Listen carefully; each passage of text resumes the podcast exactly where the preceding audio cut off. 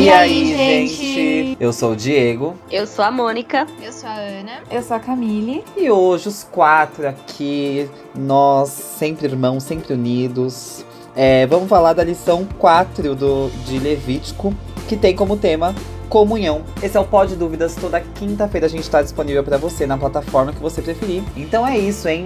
Bora pra lição. Bora pra lição. Gente, eu não fiz a, uma divulgação, mas eu vou fazer aqui agora. A gente tá com um evento que vai acontecer dia 2 de setembro, lá na Igreja do Planalto, que é o Conexão TED. Pra quem não conhece o TED, é como se fosse o TED Talk, sabe? São palestras super curtas, de 18 minutos, com palestrantes super legais. É, dá uma olhada lá no nosso Insta, arroba Conexão TED Oficial. É isso. Então, Conexão TED, T-E-D-I, oficial. É isso, bora pra lição agora. É, comunhão, o verso desse, dessa lição é, tá lá em Levítico, é o capítulo 3 todo, né?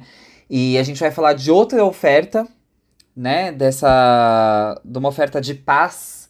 E aí eu quero saber, logo de cara, o que vocês tiraram da lição antes mesmo de ter estudado, porque eu mesmo, lendo esses momentos de, de descrição de ofertas, ou de, da, tanto nos outros capítulos quanto nesse, não entendo nada. Se não tem uma lição que vai trazendo esse contexto pra gente, a não ser que você já tenha essa, essa, essa base, né? Esse texto contextualizado para você, você fica meio perdido. E é importante, então, que a gente entenda essas ofertas. Mas e vocês, antes mesmo de estudarem, conseguiram entender? Já sabiam o contexto? Eu não tinha muito esse contexto. Aliás, é, desde que a lição começou a falar sobre as ofertas, são coisas que eu já tinha ouvido falar, mas não, não saberia explicar, sabe? Então, eu não tinha muito esse contexto, não. Mas achei super interessante é, toda a temática, enfim, toda a explicação que a gente vai desenvolver aqui essa semana. E, enfim, eu, eu gostei ali da tirinha, porque é, eu, a paz que a gente tem, né? É, o conceito de paz que a gente tem, eu acho e aí eu vou falar eu acho porque eu não, não estudei muito sobre isso, mas eu acho que é muito diferente do que a Bíblia tem a dizer sobre paz. É, porque envolve sim essa tranquilidade que a gente queria, que a gente almeja, mas ao mesmo tempo é, você vai ver que paz na Bíblia também tem seus momentos de ruptura, sabe? E eu acho que isso não é muito. É, a gente não leva muito isso em conta quando a gente pensa numa paz aqui no mundo. Então, eu gostei como a lição vai mostrar a importância dessa oferta. Como assim momento de ruptura? Desculpa, não entendi. Ah, eu acho que. Não, tipo, eu entendi a expressão. É, tem, por exemplo, quando. É, quando a Bíblia vai comparar, então, aquela questão de paz com espada, sabe? É, eu venho para trazer uma paz que o, que o mundo não dá. Eu acho que nem sempre é, não necessariamente que o conflito faça parte, mas eu acho que às vezes, para ter paz, é, sob uma visão bíblica, é preciso fazer algo, algumas coisas ou vencer algumas etapas que não são necessariamente pacíficas. É, envolve algum tipo de sacrifício. E, e eu não acho que essa é uma ideia muito comum no nosso conceito de paz. Eu acho que o nosso conceito de paz nos dias de hoje traz muito o quesito de ser omisso. Então, às vezes, a gente se, não sei se é abster seria a palavra certa, de alguns debates ou algumas circunstâncias, porque a gente não quer causar um atrito que na maioria das vezes seriam necessário. Então, eu acho que acredito quando você fala em ruptura, seria esse caso. É, e é bem sobre isso mesmo, né, gente? Porque daí a lição tem lá na tirinha falando sobre o Salmo 133, né? Porque para quem não viu a tirinha, gente, é uma pessoa falando com uma Alexa ou com um assistente aí. E, e o assistente fala, né? Pense em uma imagem que te transmite paz. E aí a pessoa pensa nos boletos pagos, a mulher pensa nos boletos pagos, maravilhoso. E aí a, o assistente responde, né? Não essa imagem, querida, vou dar uma dica. Salmo 133. E aí o primeiro verso de Salmo 133 é: Ó, oh, quão bom e quão suave é que os irmãos vivam em, em união. E aí a gente vai falar sobre isso nessa mescla entre Levítico é, 3 e essa, essa união, como, como que isso acontecia, né? E aí eu queria saber se um, uma de vocês pode contextualizar essa oferta, né? Essa oferta de paz aí, como é que era pra gente poder explicar pra galera que tá ouvindo. Então, essa é uma das únicas ofertas, né? A única oferta que não vai ter nenhuma promessa, né, envolvida, mas vai ter uma divisão bem legal de como aquele sacrifício deveria ser dividido, né? Então, a oferta é basicamente dividida em três partes. E essa oferta seria o sacrifício pacífico, né? Por isso que a gente tá falando sobre comunhão. E a primeira parte é a parte da gordura do animal, então era uma parte que era separada para Deus. E depois tinha. A, a, lição vai falar até sobre. Mais especificamente do que no texto bíblico, né? Pelo menos na minha, na minha versão do texto não fala assim. Mas a, que, o, a parte do peito e da coxa ficaria para os sacerdotes, que estavam ali intermediando o sacrifício. E aí o restante do animal ficaria para o ofertante. Porque a ideia era que tivesse uma refeição depois desse sacrifício é, com outras pessoas, justamente para trazer essa ideia de comunhão, né? E eu achei legal que a lição traz o título Além do Junta Panela, porque não era comer por comer, mas era comer pensando nesse sacrifício, nessa comunhão. É basicamente isso, né? É, e complementando, como a Ana disse, esse sacrifício pacífico, também chamado de oferta de comunhão, é, ela tinha uh, toda um, um, uma questão assim sagrada envolvida, sabe?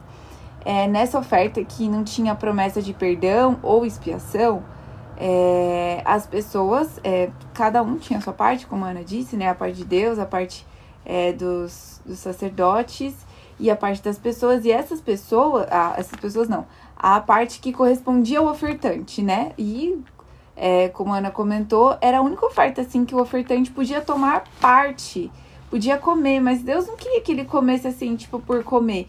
Ele tinha que comer perto do templo. Ele tinha que comer com a família dele, sabe?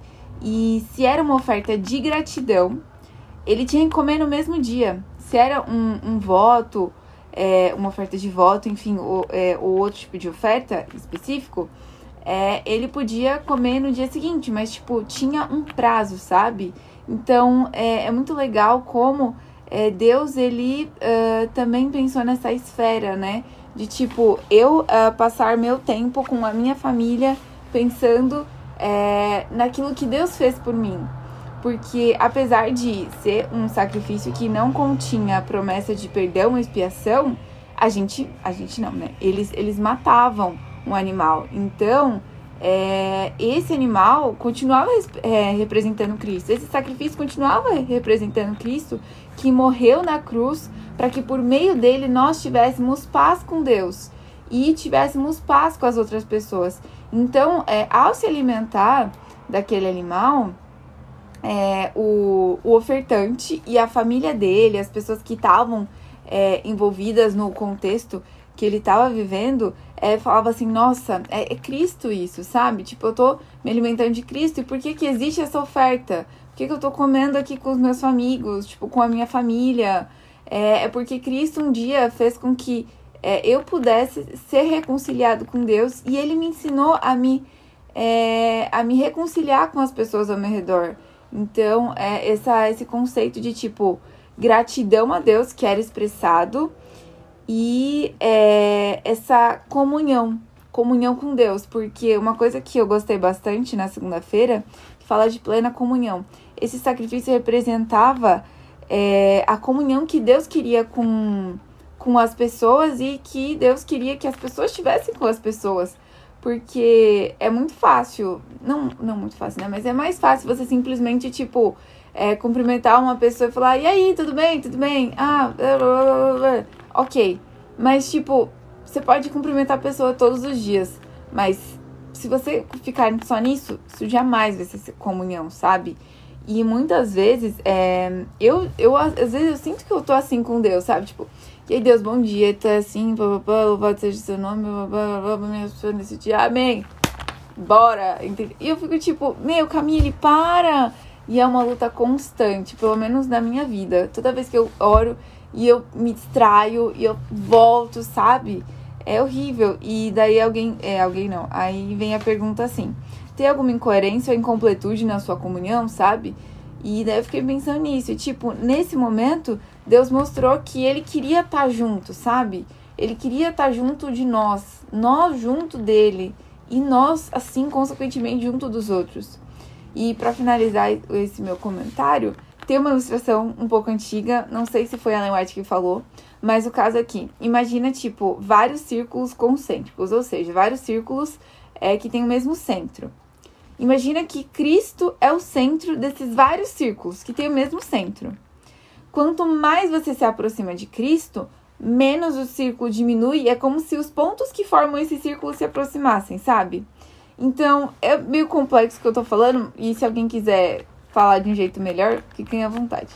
Mas, tipo, quanto mais você se aproxima do centro, que é Cristo, menos, tipo, menor o círculo é, sabe? Mais próximo você se torna das pessoas. Então, por isso que, tipo, quando eu falei do, de, de comunhão, eu trouxe primeiro comunhão com Deus, porque a paz com Deus, eu acho que, tipo, é, é consequência uma paz com os outros, sabe? Sim. Esse negócio que você falou é, sobre comer no mesmo dia, né? A lição faz uma relação muito boa com a gente se resolver logo. Que entra muito no que a, a Mônica complementou da Ana lá quando ela falou da ruptura, né? Que as pessoas são muito omissas, elas demoram muito, elas ficam caladas antes de resolver os seus problemas. E aí elas vão aguentando, aguentando, aguentando. E aí, ou elas explodem e, e geram um conflito muito maior, ou elas simplesmente se afastam por completo dessa relação entre as pessoas, né? Então, quando a, o sacrifício era feito, a parte de Cristo é, era queimada, a parte do, do sacerdote ficava para ele se alimentar. A parte das pessoas, você se sentava com a sua família, ou você se sentava com as pessoas com quem você precisava se resolver, é, com seus amigos, enfim. E, e, tinha que ser comido ali no dia, né? Em, ou até dois dias, tem, tem dependendo do tipo da, da oferta, né? E é essa urgência, tipo, você. Gente, essa lição ela vai trazer esses assuntos super complicados, mas de, de, de maneira simbólica para o que tudo isso significa, tipo. E essa é mais uma coisa que a gente atende essa semana. A forma como a gente gera essa comunhão com Cristo e, por consequência, que era o que a Camille estava falando, essa comunhão entre as pessoas. E existe urgência na resolução desses problemas. Porque senão a gente continua carregando conflitos. Isso na relação entre amigos, relação entre conhecidos, relação entre marido e mulher, por exemplo. Quando tá lá o marido e a mulher, um tá vendo um probleminha no outro, não tá falando, pra manter a paz. Aí vai carregando, aí vai carregando, aí vai carregando. Tem uma hora que essa bomba explode né? Então, existe essa urgência e, e, e esse simbolismo do sacrifício ser é, consumido no mesmo dia, ou dependendo do tipo, em até dois dias, era justamente para isso. Você reúna logo quem você tiver que reunir para resolver esses conflitos. Gente, partindo agora para o final da lição, eu quero saber. A gente deu uma pincelada aí por cima, mas a gente sabe que tem mais coisas pro final da lição, que geralmente a gente deixa para esse momento de conclusão. Eu quero saber o que, que fica para vocês dessa lição, ou o que faltou que vocês querem citar aqui nesse momento, para a gente poder finalizar a lição 4. Eu vou aproveitar o gancho que o Diego falou, de Efésios 4, 26. E eu lembro que logo que eu entrei na igreja, eu era adolescente ainda, criança, pai. É, eu era criança ainda.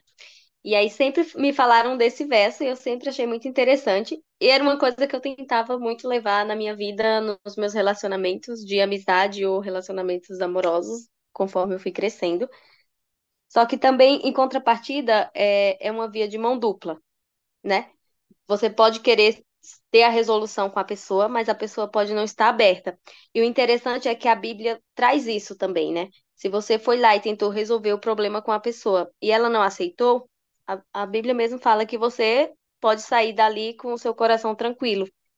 E a lição também fala para você, quando for fazer uma resolução de um problema com alguém, você não já ir falando diretamente, ó, oh, você fez isso.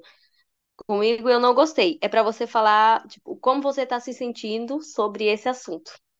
Então, eu acho muito interessante, porque a gente tem muito isso de já ir atacando a pessoa e mostrando onde foi o erro dela, Onde, na verdade, se a gente vai pelo lado de mostrar como eu tô me sentindo com essa sua atitude, pode ser que quebrante o coração dessa pessoa. E tem a questão da maturidade, né? Eu sou uma pessoa que eu reluto muito quando eu tenho um problema com alguém agora, depois de grande, porque eu sempre falando, porque eu que tenho que ser a madura da história. Mas se a gente for pensar que somos exemplos de Cristo, ele sempre foi o maduro na história, então ele sempre foi quem deu o primeiro passo. Então eu acho que a lição traz isso, essa questão de não é sobre ser tá certo ou errado, é sobre querer resolver. É, eu vou. Adorei o que a Mônica falou e também é, confesso que é uma dificuldade, né? Ser a pessoa madura, né? É muito cansativo. E tem até uma expressão em inglês que, que uh, você diz, né? Você é a bigger person. Você é a pessoa maior, né? Que vai tomar a iniciativa. E eu acho que isso linka muito com a questão dos pacificadores, que a lição vai comentar, né? Ser um pacificador é diferente. É... Existe uma diferença entre promover a paz e só se aproveitar da paz. E claramente a Bíblia chama a gente para ser é, ativamente a pessoa que leva a paz e não só a pessoa que mantém a paz. Manter a paz também tem seu grau de dificuldade, mas eu acho que levar a paz é um grau mais difícil. E eu adorei é, o exemplo da Santa Ceia. Achei incrível o fato de ser essa celebração de comunhão e paz. É, eu lembro Uh, eu lembro que uma vez. Ah, eu não vou lembrar que ano, mas eu lembro que uma vez eu estava na igreja. Foi um comentário um pouco sem noção. Mas eu lembro que eu estava na igreja, eu sei lá, eu devia ter uns 14 anos. Enfim.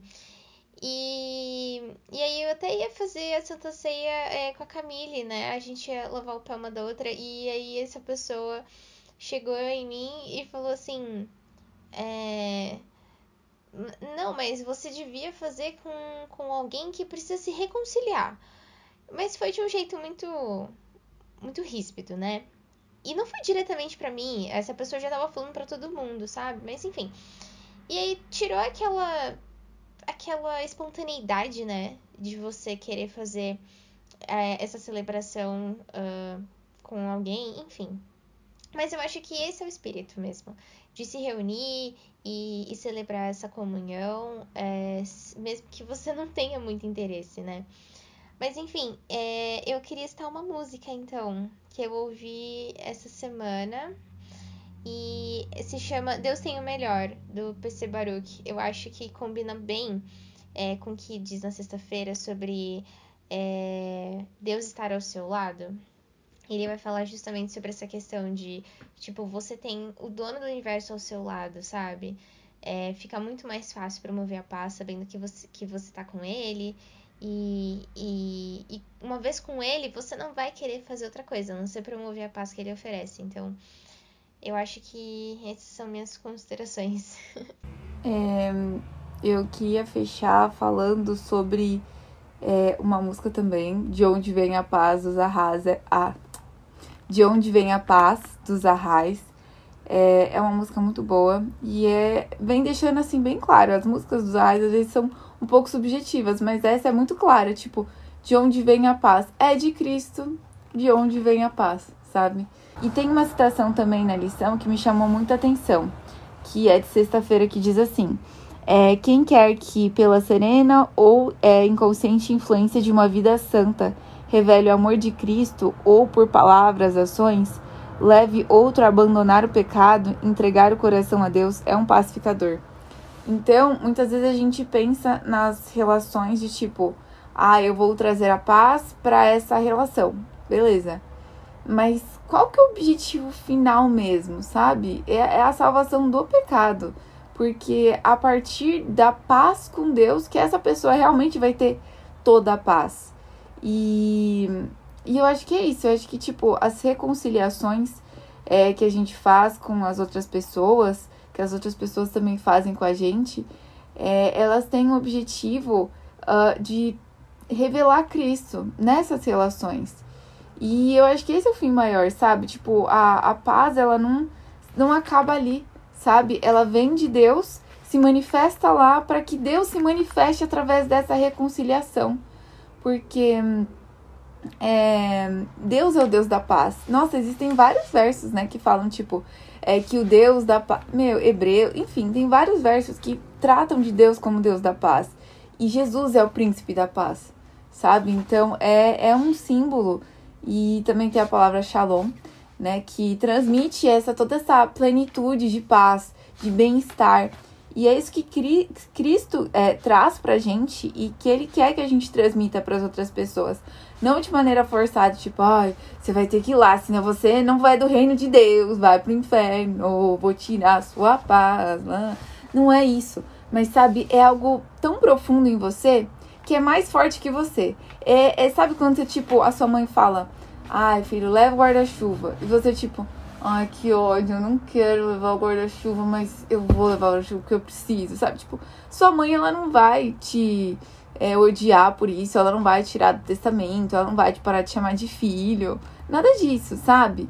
E mas assim você faz, você não quer, mas você sabe que aquilo é o melhor, é aquilo que você precisa fazer, então você faz. E quanto mais você faz, eu tenho certeza que mais fácil vai ser para você. E isso vai te preencher, vai te estimular de uma forma com que é como se você recebesse mais essa paz, sabe? porque você vai entender que a verdadeira paz ela não acaba no seu relacionamento, mas ela é conduzida através do seu relacionamento de forma a te preencher cada vez mais é, da paz que excede todo entendimento, que é Cristo, né? Só lembrando do Shalom, né? Quando os judeus eles querem desejar um feliz sábado adventista, eles falam Shabbat Shalom, é justamente para trazer esse é, essa completude do sábado, né? Porque o sábado vai ser essa coroa de paz, né? É, ou pelo menos deveria ser. E aí, quando você, enfim, encontra um judeu e fala Shabbat Shalom, é justamente, é quase que é, um eufemismo, né? Porque o Shabbat já é para ser um momento de paz, mas um Shabbat Shalom é paz completa.